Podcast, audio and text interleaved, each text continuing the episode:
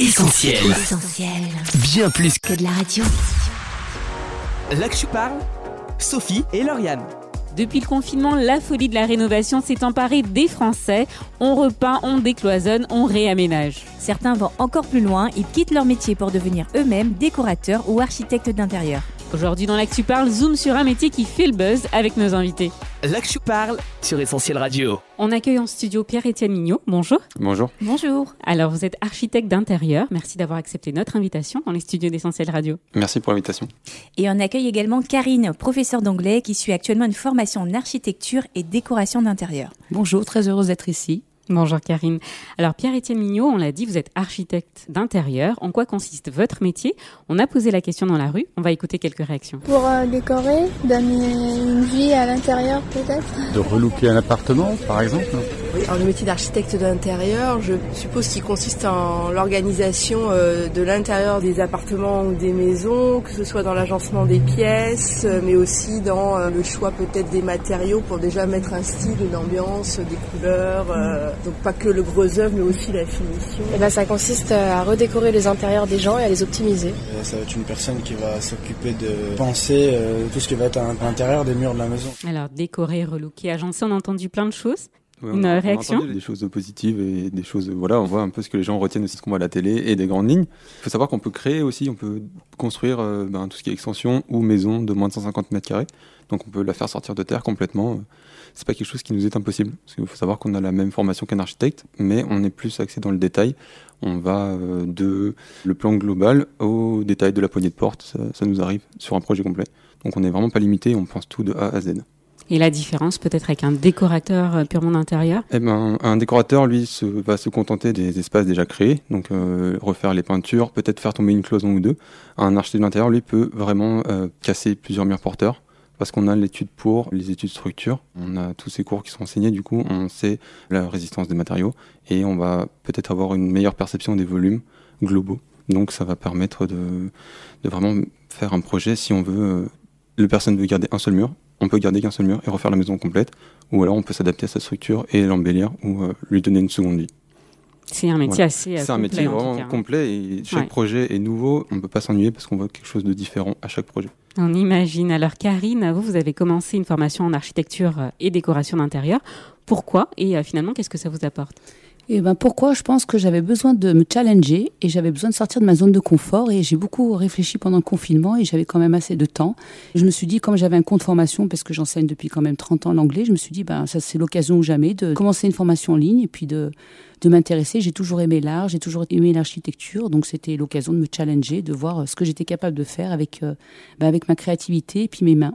Un beau challenge. Oui, effectivement. Alors Pierre-Étienne Mignot, je reviens à vous. Quand vous êtes en charge d'un chantier, comment vous vous y prenez? Quelles sont les étapes à respecter dans une rénovation? Il y en a beaucoup. Euh, la première, ça va être un rendez-vous avec le- les personnes concernées pour déjà voir l'enveloppe du bâtiment, savoir ce qu'ils veulent réaliser, les possibilités ou non. Après, on va proposer un projet, euh, donc soit pour une pièce, soit pour la maison complète, donc euh, la mission. On présente ça au client. On fait des modifications s'il y a besoin. Une fois que tout est validé, on fait appel à différentes entreprises. Donc, on travaille avec des entreprises qualifiées. On sélectionne nos entreprises pour amener des entreprises qui sont régulières financièrement et professionnellement. Comme ça, ça permet d'avoir un projet sans surprise, aussi bien financière que euh, dans le matériel et dans le temps aussi, pour pas qu'au bout de deux ans, votre maison tombe dans l'abandon. le- Ce serait dommage. Voilà, ça serait dommage. Voilà. Et une fois que tout ceci est réglé, on fait un rendez-vous tous ensemble avec les artisans et les clients qui permettent de faire un planning. Et là, du coup, on organise le chantier en sachant quel artisan va passer en premier pour pas qu'il se marche dessus, savoir qu'il y a un corps de métier qui va passer avant l'autre.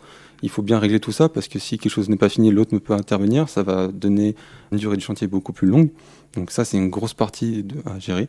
Et après, on a un rendez-vous toutes les semaines, une fois par euh, semaine, qui permet de gérer l'avancée, savoir euh, à régler les problèmes, parce que ben, un chantier, c'est pas tout rose, on a des problèmes à régler. Et des surprises. Voilà, des surprises à gérer, des fois qui sont plus grosses que prévu, donc il faut savoir rebondir, c'est un métier, il faut vraiment savoir euh, s'adapter euh, au jour le jour, parce que quand vous avez un, un artisan qui vous appelle et qui découvre quelque chose qui n'était pas du tout prévu, parfois on reconsidère l'enveloppe globale du projet, parce que c'était vraiment, on peut pas faire euh, des fois on- un pilier porteur dans un appartement, on l'enlève pas comme ça, donc euh, des fois on a des surprises.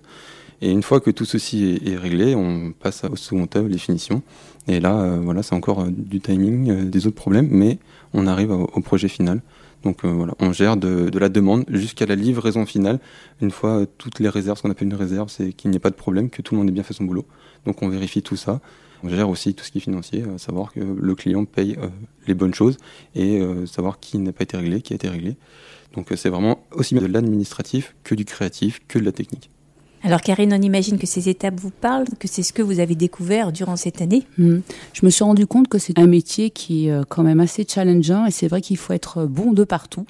Et il faut avoir les reins très très solides. Donc euh, chapeau bas pour tous ces architectes parce que je m'étais pas rendu compte avant et je regarde les édifices différemment et je regarde ce métier euh, d'un autre œil, même si je suis pas encore architecte d'intérieur et que c'est juste pour le plaisir. Mais c'est vrai que c'est un métier qui est très très complexe alors avec le Covid, je pense que ça ne vous aura pas échappé, il y a eu un intérêt renouvelé pour la décoration d'intérieur. Pourquoi, à votre avis Avant de vous laisser répondre, on va écouter les quelques réponses recueillies. Parce que les gens restent plus à, la maison, donc ils voient qu'il y a des défauts parfois ou c'est pas beau, je sais pas. Le fait de passer simplement du temps à la maison et d'être chez soi, euh, le, chez soi est devenu très important. Il a fallu s'en occuper et euh, peut-être que c'est là que on a eu du temps pour réfléchir à ça et peut-être que c'est à ce moment-là que l'envie est, venue d'avoir des chez-soi confortables quand on y passe du temps. Ah, les gens avaient besoin de se sentir euh, cosy, bien chez eux. C'est normal, c'est parce que les gens étaient enfermés chez eux. Du coup, bah, honnêtement, l'ennui, c'est la plus grosse des sources d'inspiration. Parce que c'est vraiment quand tu t'ennuies et quand tu fais rien, ton cerveau, il va pouvoir euh, le plus s'ouvrir à, tout finalement, parce que tu n'as rien d'autre dans la tête que le fait de ne rien faire. Donc c'est pour ça que ça a énormément développé euh, l'architecture d'intérieur finalement, fait maison on va dire. Bah, parce que les gens, ils avaient que ça à faire et que du coup ils ont pris soin de leur intérieur et ils se sont rendus compte que c'était bien pour mieux vivre. Bon, enfermé entre quatre murs, on l'a tous vécu, le confinement a été compliqué. Qu'est-ce que vous en pensez de tout ce qu'on a entendu? Il y a eu quelque chose d'intéressant, peut-être l'ennui, source d'inspiration, ça vous a parlé? L'ennui, source d'inspiration, ça me parle. Et euh, on le voit de plus en plus que les gens qui viennent à nous nous exposent du coup leurs problèmes et leurs envies. Et nous on est là pour avoir un œil nouveau et on leur donne d'autres solutions. Et c'est une des choses que je préfère dans mon métier, c'est de voir le sourire sur la tête des gens parce qu'ils disent ah oui on n'avait pas pensé à ça et effectivement c'est vraiment super et on a hâte de faire le projet. Donc oui, oui une fois qu'on est entre ces quatre murs, ben, on n'a pas le choix que les regarder et de se dire ah bah là finalement cette entrée elle me va pas, ce salon ne me va pas, euh, j'ai besoin d'une pièce en plus, comment je pourrais faire pour pas enlever trop de lumière? Ça les gens s'en sont rendus compte et ont besoin aussi de voir de l'air en fait, de voir de l'extérieur. Surtout en ville, on s'en est beaucoup rendu compte que bah, rester dans un appartement c'est parfois très long. Oui, c'est vraiment une demande. Là, ça fait un an que ça explose au niveau de tout ça. La nature des projets a changé aussi euh, avec le Covid Un petit peu, bah, on a beaucoup de, salles de, travail à la maison qui, sont demandées, de transformer une chambre en bureau vraiment plutôt euh, où on se sent bien, où on ne voit pas leur passer malgré le fait qu'on travaille oui, on a beaucoup de demandes comme ça de savoir faire une pièce multifonction. C'est quelque chose qui revient beaucoup. Avec le télétravail. Voilà, le télétravail, d'avoir une chambre, euh, un bureau de télétravail, parfois une salle de jeu pour les enfants. Et concilier tout ça, ça nous amène aussi à faire du sur-mesure dans les volumes de la maison, mais du sur-mesure aussi sur les meubles de la maison. Et ça fait encore une fois un travail très complet. Et on s'ennuie pas parce qu'on mmh. veut des choses différentes à chaque fois. Alors avant, on imaginait que votre clientèle était plutôt aisée entre guillemets, et on voit que c'est plus du tout le cas. Pourquoi, à votre avis, le recours à un architecte d'intérieur semble s'être démocratisé? Euh, ben, grossièrement grâce aux émissions, euh, tout ce qu'on voit, euh, pour pas les citer, mais les émissions habituelles, les gens se rendent compte que finalement les travaux peuvent être, on peut faire des petits travaux de relooking d'intérieur qui se voient déjà énormément, qui permettent de changer leur maison en ayant un petit budget, et aussi les, les marques qui commencent à, s'adapter parce que on a beaucoup plus de clients avec des fortunes moins aisées, comme vous dites, mais qui ont, voilà, si vous avez 20 clients qui sont moins aisés, mais un, un peu plus aisés, ben, autant avoir 20 projets différents.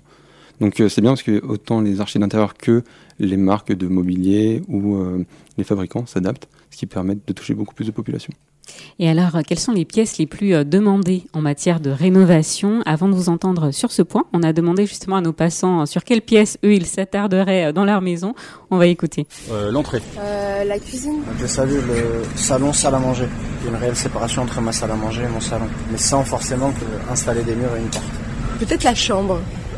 Bah, peut-être que c'est la pièce euh, finalement où j'ai mis le moins de réflexion et de soins. Je pense que c'est ma chambre. Alors est-ce que ça correspond euh, Oui, c'est clairement ça. la cuisine revient de plus en plus. Les gens vivent beaucoup dans leur cuisine parce que c'est un lieu convivial, on peut parler, discuter entre nous. Donc là, on a une réelle demande autour de la cuisine. Le, budget se concentre beaucoup plus sur cette pièce. Bon, parfois la salle à manger aussi parce que ça va être la même pièce qui va être ouverte, comme on a entendu certaines mmh. personnes. La chambre, euh, un peu moins, beaucoup les chambres parentales Mais il faut savoir qu'une chambre, ben, on y va surtout pour dormir, donc c'est pas un endroit que l'on voit beaucoup. Et pareil, c'est pas un endroit où quand on a des invités, les gens rentrent. Donc les gens ont plus tendance à privilégier une pièce de vie, que ce soit pour eux ou pour les invités, et avoir un beau salon, une belle cuisine, ouverte sur la salle à manger, et une entrée aussi, parce que avoir un espace d'entrée, c'est finalement important parce qu'on a les vêtements à cacher et aussi c'est le, premier endroit, euh, voilà, on passe des intempéries à son intérieur, on n'a pas envie d'avoir des saletés dans l'intérieur. Donc l'entrée doit se délimiter aussi. Karine, je me tourne vers vous. Quelle est la pièce que euh, vous affectionnez particulièrement en termes de euh, décoration d'intérieur? Je rejoins monsieur, c'est vrai que c'est ben, la cuisine, parce que moi j'aime énormément cuisiner. Et puis la salle à manger, parce que c'est vrai que c'est important. moi, tout est ouvert chez moi, donc dès qu'on rentre, et eh ben, on, on voit la cuisine, la salle à manger. Donc c'est vrai que c'est important. Et depuis que je fais cette formation, bah, toutes les semaines, je change, je change les objets de place, euh, je réfléchis, je change le tapis. Ouais. Ah oui, ça doit être euh, drôle de voir l'intérieur d'un architecte d'intérieur. Je pense que. Et justement, quelles sont les tendances euh, actuelles en matière de décoration? Alors, avant de vous laisser la parole, on va écouter quelques réponses. Bien ancien, euh, atmosphère bibliothèque, par exemple. Un peu moderne, je pense. J'ai pas vraiment de style défini, mais j'aime bien un peu le mélange des styles. Et pas vraiment de choses définies. Je saurais pas vous dire quels sont les styles qui se rapprochent le plus à ce que j'aime, mais j'aime beaucoup le bois, ce qui va être boisé, le noir, le blanc. Vraiment, euh, je suis très très sobre en ce qui concerne la décoration d'intérieur.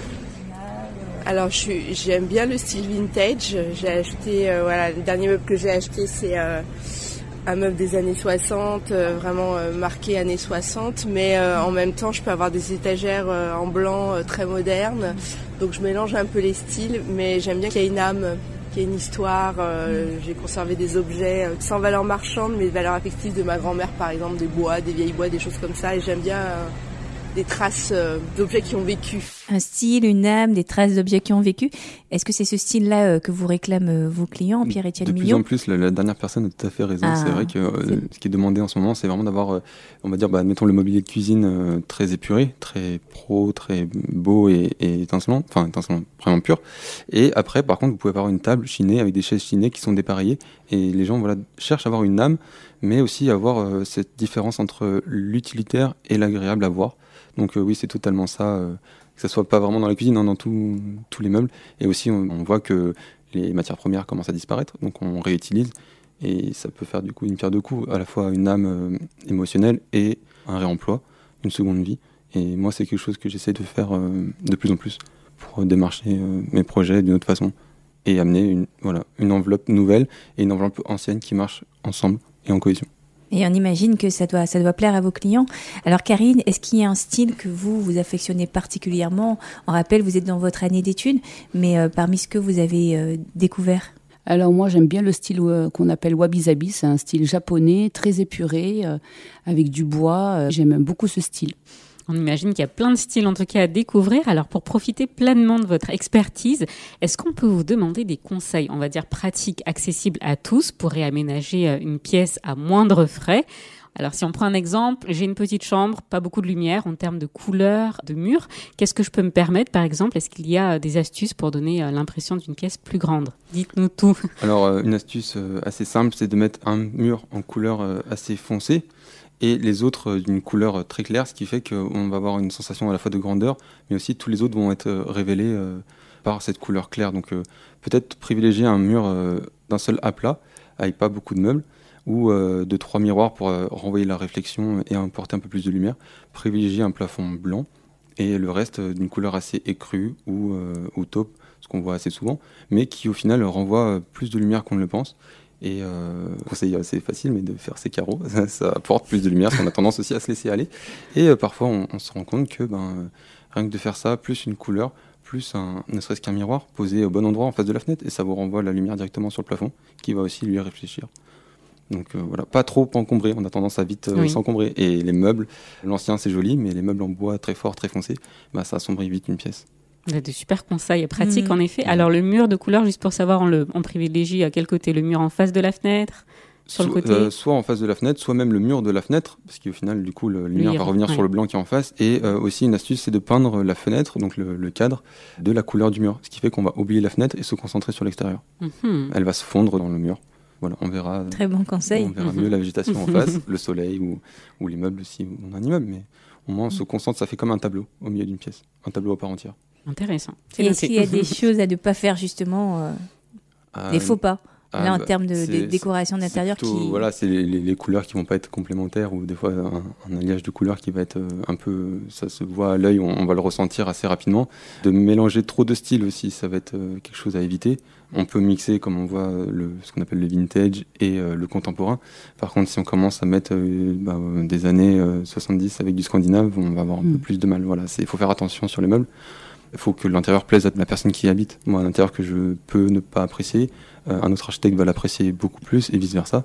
Donc pour ça, il, il y a des fautes de goût, euh, ça existe oui et non, parce qu'il faut déjà que ça plaise à la personne en priorité. Une question de goût, une question de personnalité. Voilà une, perso- voilà, une façon de vivre aussi, hein, parce que Mhm. le- le- la façon de vivre, le métier ou même la vie en général change complètement son intérieur. Et ben en tout cas, merci beaucoup pour votre expertise. Merci. On arrive déjà à la fin de cette émission. C'était trop court, mais on espère Mm. peut-être euh, vous recevoir de nouveau euh, Ah, dans l'actu parle. Avec plaisir. En tout cas, voilà, c'était une belle découverte. Merci aussi à Karine, tous les deux pour votre expertise. Et puis euh, à très bientôt sur Essentiel Radio. À très bientôt. Merci revoir, beaucoup. Au revoir. Au revoir. On s'écoute Tightrope du groupe River Valley Ages et on se retrouve juste après pour la suite et fin essentielle de ce dossier. À tout de suite. Time says, don't move. Vous êtes sur Essentiel Radio. Aujourd'hui, dans l'Actu Parle, zoom sur l'architecture d'intérieur avec notre expert du jour, Pierre-Étienne Mignot, et Karine, notre invitée. Ils étaient tous les deux avec nous en studio. Une interview à retrouver bien sûr en replay dès la fin de cette émission.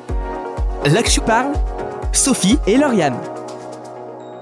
Montre-moi ton intérieur et je te dirai qui tu es. Là, il y en a peut-être qui tremblent. hein. Un intérieur en pagaille ne renvoie quand même pas à l'image de la personne la plus organisée qui soit. Et un espace coloré, quant à lui, qui invite au voyage, enverra certainement un message d'ouverture, de jovialité. Alors oui, naturellement, on veut un intérieur qui nous ressemble, dans lequel notre personnalité pourra s'exprimer, mais il faut dire que, comme dans la vie, les apparences sont parfois trompeuses, la tendance est à porter un masque, une tendance vieille comme le monde finalement. En effet, soigner ce qui se voit à l'extérieur, c'est ce que l'homme fait depuis la nuit des temps. Jésus, il y a quelques 2000 ans en arrière, faisait ce reproche à des hommes religieux, croyants et pratiquants, comme on le dirait aujourd'hui. Vous nettoyez soigneusement l'extérieur de vos coupes et de vos plats, mais à l'intérieur, vous êtes rempli du désir de voler et plein de méchanceté. Et il n'y allait pas par quatre chemins, parce que comme le dit la Bible, l'homme regarde à ceux qui frappent les yeux, mais Dieu regarde au cœur. À l'extérieur, tout semble aller, mais à l'intérieur se cache un véritable chantier fait de tristesse, de blessures, de colère. Mais si la Bible est implacable sur le diagnostic, elle nous parle aussi de ce Dieu qui nous propose une rénovation complète, un ravalement de façade, on abat les cloisons qu'on a pu dresser avec certains, avec Dieu lui-même, on remet de la couleur dans un cœur bien morose, on laisse entrer la lumière de la vérité dans une vie bien sombre.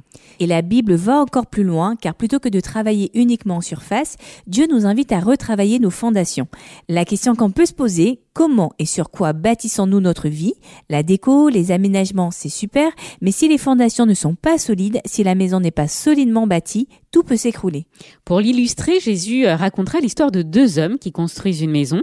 L'un va la bâtir sur le sable, une belle plage, la vue, l'ambiance, la météo, c'est l'emplacement de rêve. L'autre choisira quant à lui un rocher. Alors là, pour le coup, euh, on ne vend pas du rêve, il va falloir creuser, ça va prendre du temps. Mais voilà qu'une tempête va s'abattre sur les deux maisons. Je vous laisse deviner la suite. La maison sur le sable sans fondation va s'écrouler, emportée par le vent. L'autre, quant à elle, va tenir debout. Alors de nouveau, on peut se poser cette question. Sur quoi et comment avons-nous bâti notre vie? Une question qui a son importance, vous l'aurez compris. Les tempêtes ne manquent pas, les épreuves de la vie, une mauvaise nouvelle, la perte subite d'un être cher, une maladie. Nos fondations, c'est ce qui nous permettra de tenir ferme et d'avancer. Alors comme cet homme sensé, bâtissant notre vie sur le roc sûr et solide qu'est Jésus, et plus qu'une belle bâtisse, c'est une forteresse qui nous est alors promise, comme nous le dit ce dernier extrait de la Bible pour finir. Dieu est ma forteresse, mon rocher, mon libérateur. Il est mon Dieu, le roc solide où je me réfugie. Il est mon sauveur tout-puissant, mon rempart. Sophie et Lauriane. Il est temps pour nous de rendre l'antenne, mais avant, on vous invite à retrouver cette émission en podcast gratuitement sur essentielradio.com ou sur les plateformes de téléchargement comme Spotify ou Deezer. N'hésitez pas aussi à liker, commenter ou encore partager cette émission sur les réseaux sociaux. Ça se passe sur Facebook, Twitter ou encore Instagram. On remercie Irène pour le micro-trottoir et Mathieu à la technique. Et puis on vous dit à très vite et bonne écoute sur Essentiel Radio. Salut Salut L'Actu parle sur Essentiel Radio. On retrouve, tous nos programmes sur essentielradio.com.